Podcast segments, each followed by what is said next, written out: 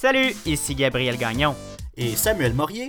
Nous sommes le mardi 7 avril 2020. Aujourd'hui, Samuel à l'émission. Ben, c'est une autre spéciale euh, COVID-19. On vous parle bien sûr de Boris Johnson qui est hospitalisé. Suite à, la à avoir contracté la COVID, une nouvelle plateforme web pour le commerce local au Québec. Et on vous parle d'une pénurie mondiale de médicaments qui euh, pointe le bout du nez. Bienvenue à cette toute nouvelle édition du matinal de Ceci n'est pas un média.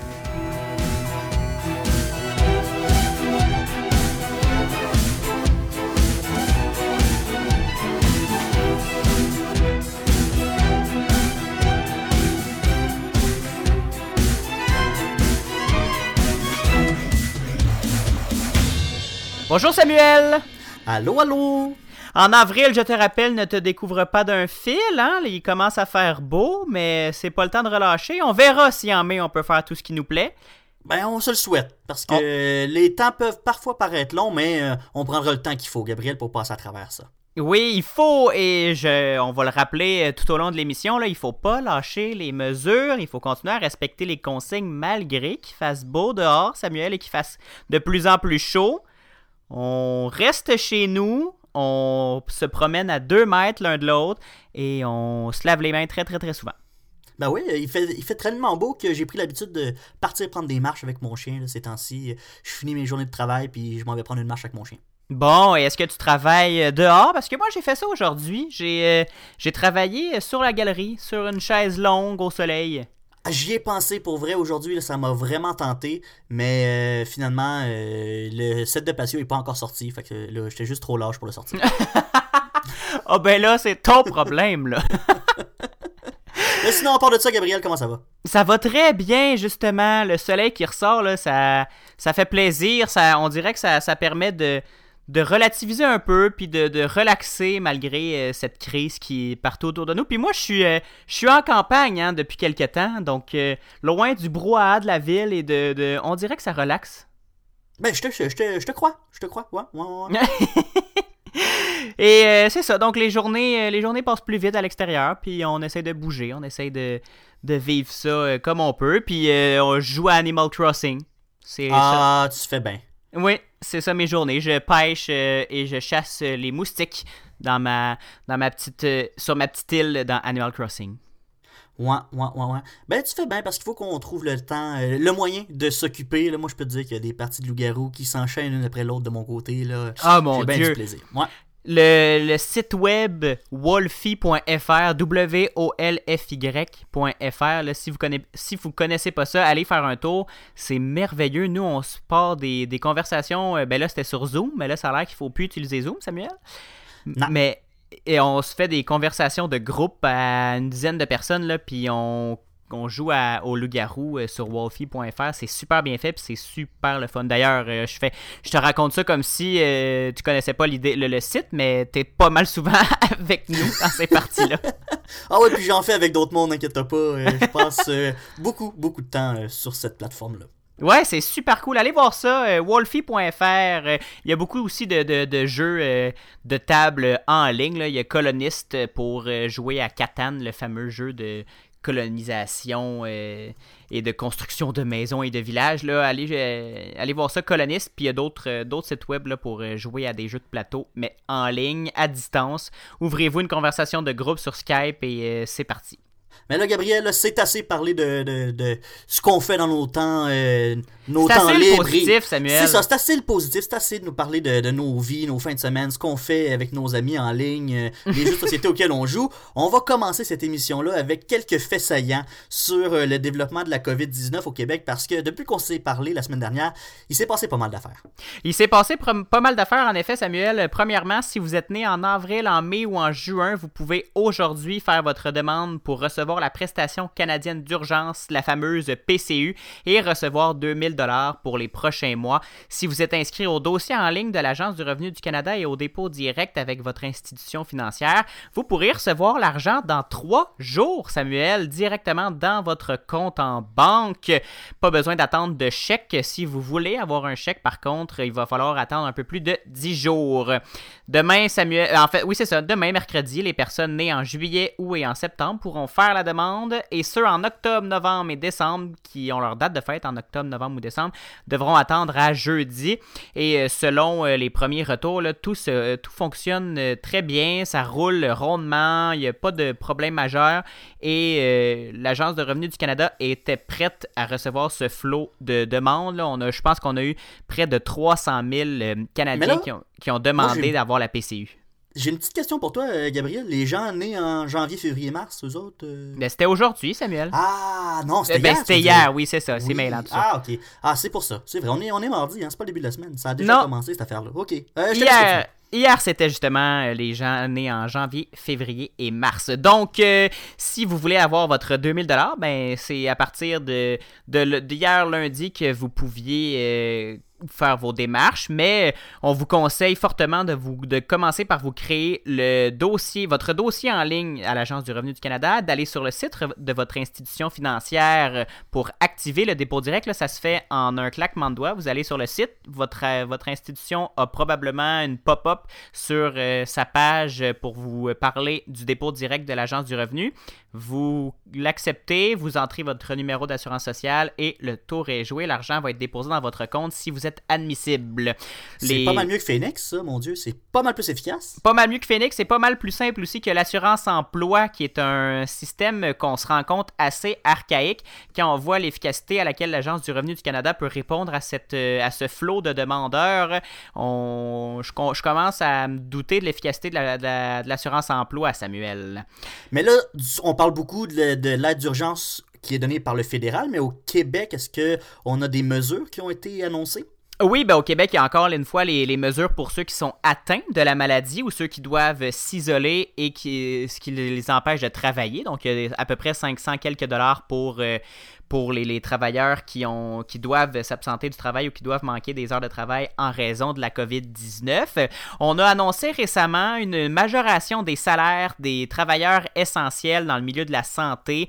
On, les travailleurs essentiels en santé recevront 8% d'augmentation de salaire le temps de la crise pour euh, souligner leurs efforts et euh, en même temps compenser pour le, stress et les, les, risques qui sont encourus lors de leur travail. Il y avait eu un petit... Euh, un petit problème avec les, ambulanciers. Il y avait seulement 4%. Ils, recevraient, ils allaient recevoir à peu près 4% euh, d'augmentation, mais euh, on a réussi à, négocier et eux aussi vont avoir 8%. Euh, donc, c'est c'est donc une annonce qui s'est faite par-ci par-là depuis la semaine dernière pour pour rassurer les travailleurs. On parle aussi de, des travailleurs des épiceries qu'on veut encourager. Là.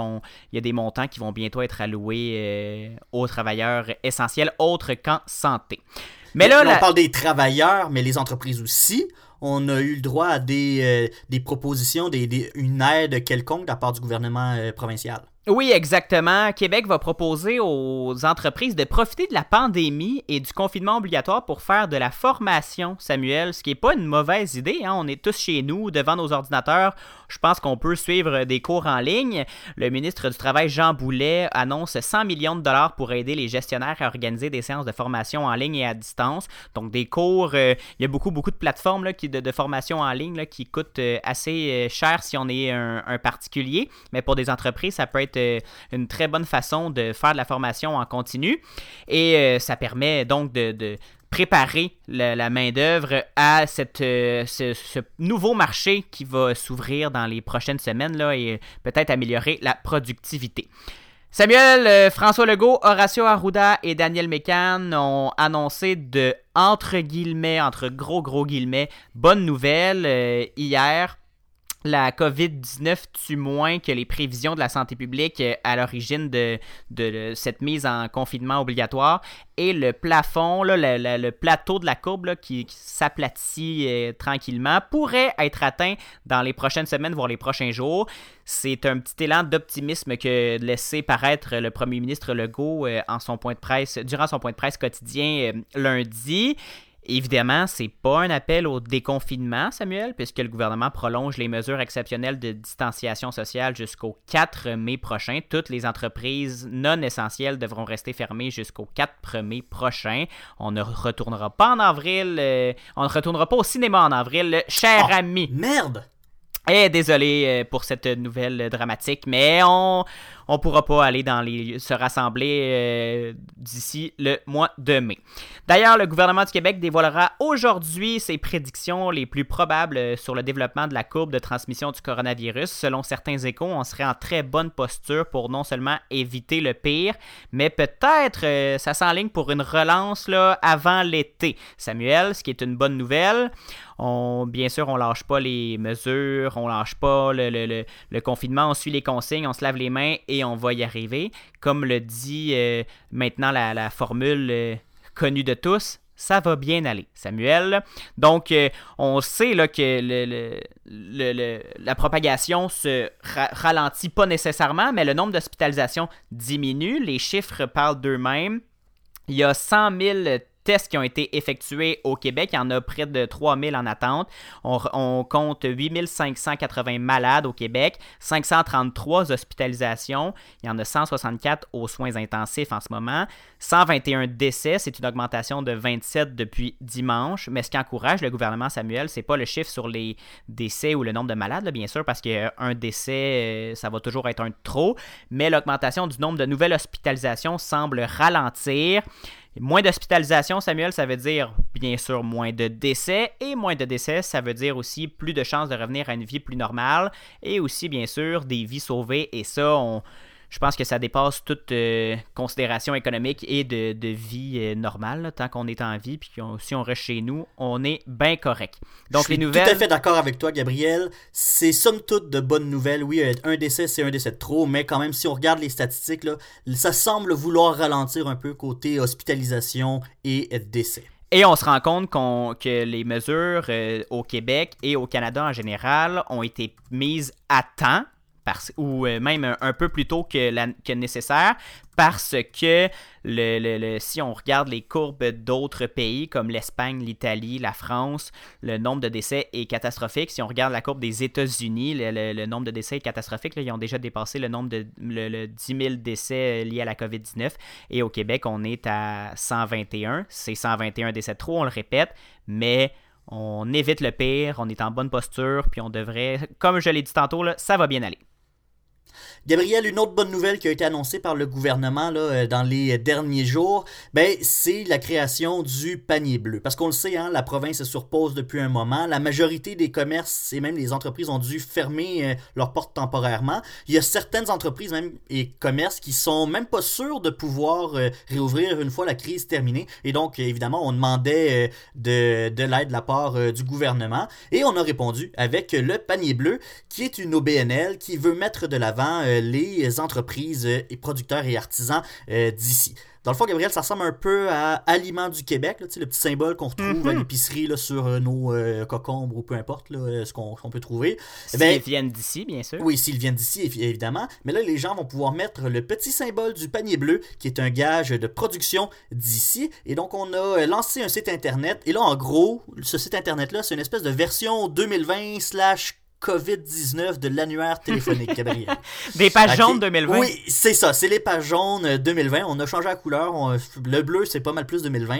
Donc, euh, en gros, c'est une plateforme dans laquelle on a recensé pas mal tous les commerces, ou presque, là, enfin, on a recensé les commerces québécois, on a voulu les mettre de l'avant, ceux-là, pour ben que les gens puissent se référer à ce site Internet-là, plutôt que d'aller voir un site Internet euh, euh, d'une compagnie étrangère, pour essayer de, le plus possible d'encourager les gens à consommer des produits d'ici. Je te corrige, là, il a pas été, les commerces n'ont pas été recensés, c'est par soumission volontaire. Juste petite précision comme ça. Les commerces doivent soumettre euh, leurs euh, informations pour euh, apparaître dans le panier bleu. Bon, oui, là, je parlais de recensement, mais c'était le mot qui venait en tête comme ça, là, mais... Donc, non, mais c'est pour dire, ils sont pas tous là, là. Inquiétez-vous pas, si vous voyez pas votre, votre café du coin, là, c'est normal. Il vous pouvez même le soumettre vous-même, puis il va être ajouté éventuellement. Par contre, pour le moment, c'est euh, pas possible d'acheter directement en ligne. Pour acheter en ligne, il faut aller sur le site internet des entreprises et des commerces qui le peuvent. Donc, on le sait que c'est pas toutes les boutiques, tous les commerces qui peuvent faire de la vente en ligne, mais hein, on le sait pas. On sait pas ce que l'avenir nous réserve. Si on a été capable de faire un site internet comme celui-là en quelques jours, peut-être que dans une couple de semaines, on va avoir une sorte de Amazon Québec. En tout cas, moi je rêve, Gabriel, ça fait du bien rêver. Oui, et euh, si on regarde le, le, le, conseil d'administration de, de cette OBNL, du panier bleu, euh, on, on peut, ça donne l'impression que ce projet-là va pas juste être un petit coup de vent. On a l'impression que ça va euh, rouler pendant un bon moment, puis que ça risque de croître éventuellement. Ben, c'est ce qu'on souhaite. Ben oui, on espère que ça va devenir une plateforme, une plaque tournante pour le commerce en ligne au Québec, ce qui serait très, très avantageux pour euh, nos commerçants et pour éventuellement notre économie. Samuel. Une nouvelle un peu plus triste, euh, on poursuit rapidement avec euh, l'hospitalisation de Boris Johnson qui est atteint de la COVID-19. Il a été hospitalisé lundi il avait, euh, il avait été euh, déclaré positif à la COVID-19 il y a quelques jours et on l'a euh, hospitalisé aujourd'hui en raison de complications. une fièvre qui ne diminue pas depuis 10 jours et quelques difficultés respiratoires. Pour le moment, le premier ministre du Royaume-Uni est conscient. Il dit qu'il, en fait, son équipe dit qu'elle va, qu'il va bien et le, pays continue d'avoir un gouvernement. Là, il va pas tomber sous, euh, sous la catastrophe, mais euh, on surveille l'état du premier ministre du Royaume-Uni, Boris Johnson, qui est hospitalisé en raison de la COVID-19, Samuel. Gabriel, on va faire une courte pause, deux minutes si vous nous écoutez à CFAC 88.3 à Sherbrooke, 30 secondes en balado. On vous revient tout de suite après avec une pénurie de médicaments qui semble nous euh, arriver tranquillement pas vite. Vous écoutez le matinal de Ceci n'est pas un média en ondes du lundi au jeudi dès 7h en balado et de 9h au CFAC 88.3 FM à Sherbrooke. Abonnez-vous au balado sur Apple Podcast, Spotify, Google Podcast et sur la plateforme Anchor pour ne rien manquer. On se rejoint aussi sur Facebook au facebook.com CNPUM et sur Instagram CNPUM baramba balado. De retour au matinal de Ce n'est pas un média avec Gabriel Gagnon, moi-même et Samuel Morier. Samuel, la crise de la COVID-19 fait une pression énorme sur le système de santé du monde entier. Ça, c'est connu. Le Québec y fait pas exception. On l'a vu dans les derniers jours avec les besoins en équipement médical qui sont en forte hausse. La situation euh, semble critique à certains endroits. Pour l'instant, on semble avoir stabilisé tout ça du côté du Québec. Mais la prochaine pénurie, ça serait pas une pénurie de matériel, mais une pénurie de médicaments. Oui, c'est une. On entrevoit peut-être une pénurie de médicaments, mais là, elle n'est pas encore commencée. Là, je vous rassure, euh, il n'y a pas lieu de s'inquiéter pour le moment. Donc, euh, avant que tout le monde parte en peur, là, on estime avoir assez de stock en médicaments pour être capable de, de toffer plusieurs jours encore, même quelques semaines euh, s'il faut. C'est sûr que il y a certains médicaments pour lesquels c'est plus difficile d'aller chercher ce stock-là. Mais plusieurs jours, Samuel, ou quelques semaines, c'est pas beaucoup, là. Non, c'est sûr que euh, si on compare en temps normal, euh, il y a quand même un, un espèce de rush qui s'installe. Il faut qu'on aille chercher ce matériel-là, ces stocks-là. Mais euh, c'est c'est plus pour vous rassurer dans le sens que si vous allez à l'hôpital demain, ben vous normalement vous, devriez avoir accès à ces médicaments-là auxquels vous avez besoin. Mais on le sait, c'est pas toujours facile dans le milieu euh, des médicaments, dans l'approvisionnement des médicaments. Depuis le 18 mars, on a le salbutamol qui est officiellement sur la liste de pénurie réelle de santé Canada. Mais je dois aussi vous dire que avant même que la crise de la COVID-19 éclate, on avait des médicaments en pénurie au pays, mais là avec la crise, les besoins qui augmentent, on a de plus en plus de médicaments dont les, les stocks euh, diminue. Mais le salbutamol, en fait, euh, il est en pénurie. Et qu'est-ce que c'est exactement ce médicament-là? Ben, en fait, c'est le médicament qu'on retrouve dans les pompes à asthme. Et on le sait que la COVID-19 crée des, des, difficultés respiratoires. Et donc, on a commencé à utiliser ce médicament-là de plus en plus dans les hôpitaux pour traiter les malades de la COVID-19. Mais aussi, les gens qui avaient des prescriptions de salbutamol ont commencé à faire des réserves également. Et donc, c'est pour ça que de plus en plus, les stocks de hmm. salbutamol ont diminué. Et c'est pour ça que celui-là est officiellement sur euh, la liste de pénurie réelle de Santé Canada. Le salbutamol et le papier de toilette, c'est le même combat dans le fond. C'est le même euh, combat, exactement. Mais un autre qui est inquiétant, un autre médicament qui est inquiétant, Gabriel, c'est le Propofol. Ça, c'est un, anesthésique très utilisé chez les gens hospitalisés en raison du coronavirus. En fait, on utilise ça pour les garder endormis pendant qu'ils sont sous respirateur, pour pas qu'ils combattent le ah, respirateur puis qu'ils se l'enlèvent et, tout. Et donc, ça, on estime que euh, on devrait en manquer dans les prochains jours de ce médicament-là parce que euh, on a eu vent qu'il y a des médecins et des pharmaciens qui ont reçu des notes leur demandant de ménager les stocks de propofol, de, de propofol pour justement pas trop en gaspiller. Et donc, il y a les médecins qui ont déjà commencé à se préparer à la pénurie. On sort des boules à mythes d'anciens, d'autres médicaments, pas anciens, c'est pas des médicaments à passer date, là, mais d'autres méthodes d'anesthésie pour ce genre de, de procédure-là. Parce qu'en fait, ce qu'il faut dire, c'est que le propofol, c'est l'espèce de Ferrari de ces médicaments-là. Hmm. On l'utilisait parce qu'il il était très, très efficace, mais il existe d'autres médicaments qu'on peut utiliser en remplacement. Et c'est ces médicaments-là qu'on va utiliser si jamais on vient à manquer de propofol. Mais la situation est même partout sur la planète. La demande est énorme. Et pas juste pour le propofol. Euh, l'approvisionnement en médicaments en général, elle est très, très difficile. Il faut dire aussi qu'il y a des pays comme l'Inde qui ont interdit l'exportation de plusieurs ingrédients pharmaceutiques. L'Inde, par exemple, c'est 26 ingrédients pharmaceutiques qui ne peuvent plus sortir du pays vers des usines de transformation, etc.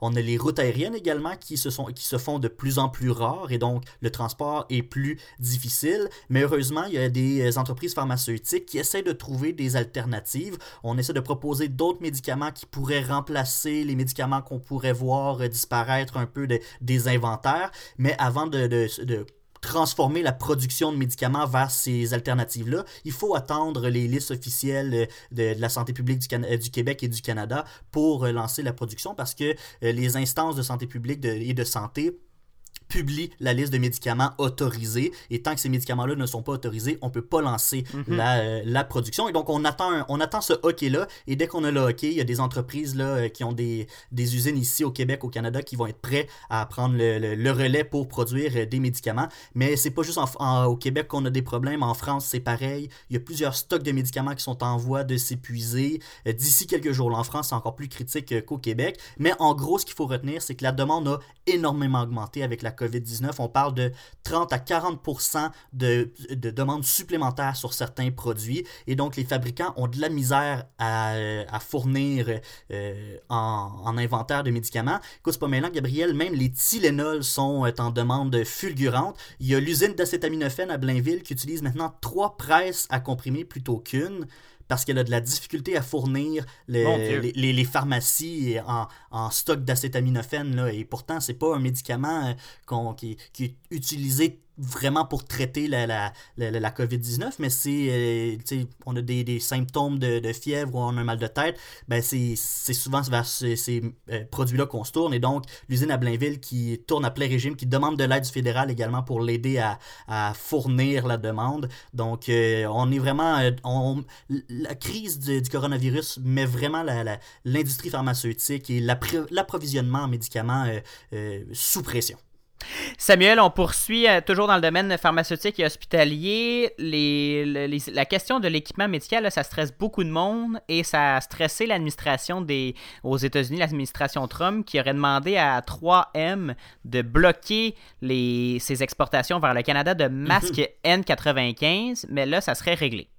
Ben, ça a fait beaucoup réagir à ce moment-là, mais il faut dire que les masques N95, c'est rendu la guerre là, pour les avoir. Euh, puis je sais pas pour toi, Gabriel, mais avant la pandémie, je ne savais pas c'était quoi les N95. Mais aujourd'hui, Aujourd'hui, je crois qu'il n'y a pas une personne au Québec qui ne sait pas c'est quoi un N95. C'est rendu, c'est de l'or maintenant, ces, ces masques N95-là. Mais on, on, se livre vraiment une guerre commerciale pour euh, ce produit euh, tant convoité. Écoute, c'est pas maintenant, il y a des pays qui vont acheter des stocks de masques N95 sur les tarmacs d'aéroports avant que les avions s'envolent pour aller les porter au pays qu'ils ont achetés. Donc, il y a des pays qui viennent acheter la, la, livraison avant même qu'elle parte pour les détourner vers l'autre pays.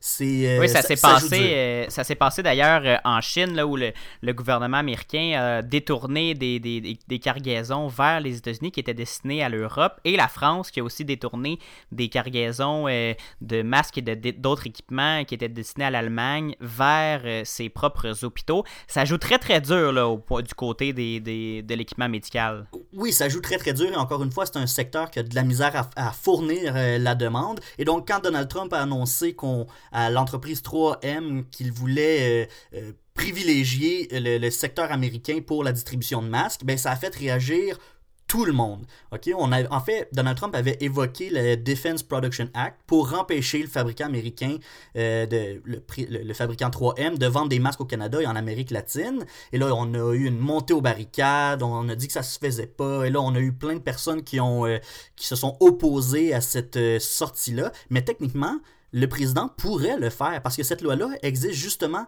pour des, euh, des, des, des, situations comme celle-là où en situation de crise, le gouvernement peut, et là quand je parle de situation de crise, c'est souvent en, en, situation de guerre, mais le gouvernement pourrait décider de monopoliser certaines ressources dans son pays pour les distribuer à ses citoyens, les pri privilégier ses citoyens versus d'autres pays. En gros, c'est grossièrement oui. expliqué le, ce, ce qui est le Defense Production Act parce qu'il y a plusieurs volets là, qui permettent au président d'avoir différents pouvoirs selon la situation, mais en gros, c'est ce qu'il voulait faire. Il voulait oui, garder la production de masques aux États-Unis puis empêcher le Canada et l'Amérique latine d'avoir accès à ces masques-là. C'est en théorie euh, très logique comme, euh, comme euh, loi, mais ce qui fait beaucoup réagir, Samuel, je pense, c'est le, le fait que les, les, économies canadiennes, américaines et mexicaines, là, on parle principalement de ces trois pays-là qui sont de, où est-ce qu'on a distribué, où est-ce que 3M distribue ces masques, sont infiniment intégrés. Là. Les lignes de production euh, d'une entreprise américaine, il y en a une partie au Canada, il y en a une partie au, aux États-Unis, puis tout le monde se partage en temps normal ces biens-là. Donc, quand une entreprise américaine qui, a aussi euh, qui fait autant de voyagements entre le Canada et les États-Unis dit ben peut-être que je pourrais plus envoyer mon stock au nord, mais c'est sûr que ça fait paniquer bien du monde là, parce qu'on n'a pas euh, peut-être qu'ici on n'a pas la même capacité de production que le, le dit producteur. Ben, c'est ça, c'est que les, les, sites de production sont un peu éparpillés partout. Donc, c'est sûr que si on monopolisait les, les masques aux États-Unis, ça aurait été beaucoup plus difficile pour le Canada de s'approvisionner en N95. Et évidemment, il n'y a pas seulement euh, les journalistes ou la population, les politiciens qui se sont indignés. Même l'entreprise s'est levée contre Donald Trump et a dit mm -hmm. Sorry, chum, moi, je peux pas faire ça. Puis, on, on a expliqué son point de vue parce qu'on peut comprendre la logique derrière cette loi-là et derrière cette situation-là également les États-Unis ont un énorme besoin de masques N95. Il y en a des centaines de millions qui sont fabriqués dans son pays, mais dans ces centaines de millions-là, il y en a des millions qui sont envoyés dans d'autres pays. Donc la logique, elle est simple. Pourquoi envoyer des millions de masques dans ailleurs quand je pourrais juste les garder puis combler les besoins que j'ai? La logique, elle est là. Mais c'est pas full humanitaire euh, euh, comme, euh, comme réflexion parce que c'est ce qu'on essayait aussi de faire comprendre à Donald Trump. Monopoliser les masques aux États-Unis, ça aurait fait plus de mal qu'autre chose parce que oui, il aurait peut-être pu euh, remplir ses besoins lui aux États-Unis, mais il aurait fait mal à d'autres pays et les conséquences se seraient fait sentir euh, à plus long terme et à l'échelle internationale. Et donc finalement, l'entreprise a accepté de produire plus de masques, mais elle, a, elle a refusé de sacrifier ses autres marchés. Entre-temps, la Maison-Blanche a conclu une entente avec la Chine pour importer des millions de masques supplémentaires. Donc tout est bien qui finit bien. Le Canada va pouvoir continuer à recevoir des masques N95. Bonne nouvelle. Samuel, dans tout ça, ça prend un petit peu de beau et de doux. Ben oui, il faut parler d'autre chose que de la COVID-19 à un moment donné. On a essayé de vous trouver des belles nouvelles pour essayer de se changer les idées du nombre de décès et d'hospitalisation. Mais là, on change complètement de registre. On, on parle change... de jardinage. Oui, on change complètement de registre. On quitte ce monde de chaos et de tout. Euh, je veux rapidement vous parler de Marie-Antoinette. Oui, oui, la reine qui a vu sa tête rouler. Mais, mais en tout cas, je pense pas qu'elle l'a vu rouler, là, mais vous comprenez l'analogie. Euh, L'organisation en charge de la gestion du château de Versailles a annoncé qu'elle allait restaurer le bosquet de la reine. C'est un bout des magnifiques jardins de Versailles qui lui était réservé parce que fut un temps où, euh, pendant que, même pendant qu'il y avait un roi et une reine à Versailles, les jardins étaient ouverts au public. Donc, euh, la, royauté ne pouvait pas vagabonder librement dans, les jardins, mais Marie-Antoinette adorait se promener dans ces magnifiques espaces verts et elle a fait construire, ben, en fait, elle a fait raser le labyrinthe de, du château de Versailles et a fait construire à la place un, un bosquet de style anglais. C'est un jardin de style anglais parce que les sentiers étaient sinueux et le style faisait ressembler à une escapade en nature, pas à une visite chez le roi de France, justement. Parce que les Anglais adoraient les arrangements plus naturels et la royauté française les trouvait ringards et pas assez nobles. On pouvait même pas mettre de statues de marbre et de fontaines dorées là, dans ces jardins-là parce que on n'a pas ça en nature, Samuel. Ah non, je pensais que ça poussait dans les arbres, des belles statues de marbre. Non, ça a l'air que non. Ben peut-être, ah, je sais ben. pas, mais ça a l'air que non. Donc euh, Marie-Antoinette avait demandé à ce qu'on fasse construire un jardin de style anglais qui s'appelait les Bosquets de la Reine. Et euh, ça avait été euh, pas détruit, mais ça avait été un peu laissé à l'abandon. Puis on avait, on avait construit autre chose. On avait réaménagé un petit peu le, les bosquets pour ressembler plus au, plus au reste des jardins au travers des, divers, des, des diverses opérations de de, construction, de, de, réhabilitation des jardins. Mais là, après des années de délibération, Samuel, tu vas être content d'apprendre que les arbres et les plantes du bosquet seront replantés et on va revoir un bout de jardin anglais dans les somptueux jardins du palais de Versailles. Je suis tellement content que tu me dises ça, Gabriel, mais je suis un peu déçu. Je pourrais même pas aller les voir.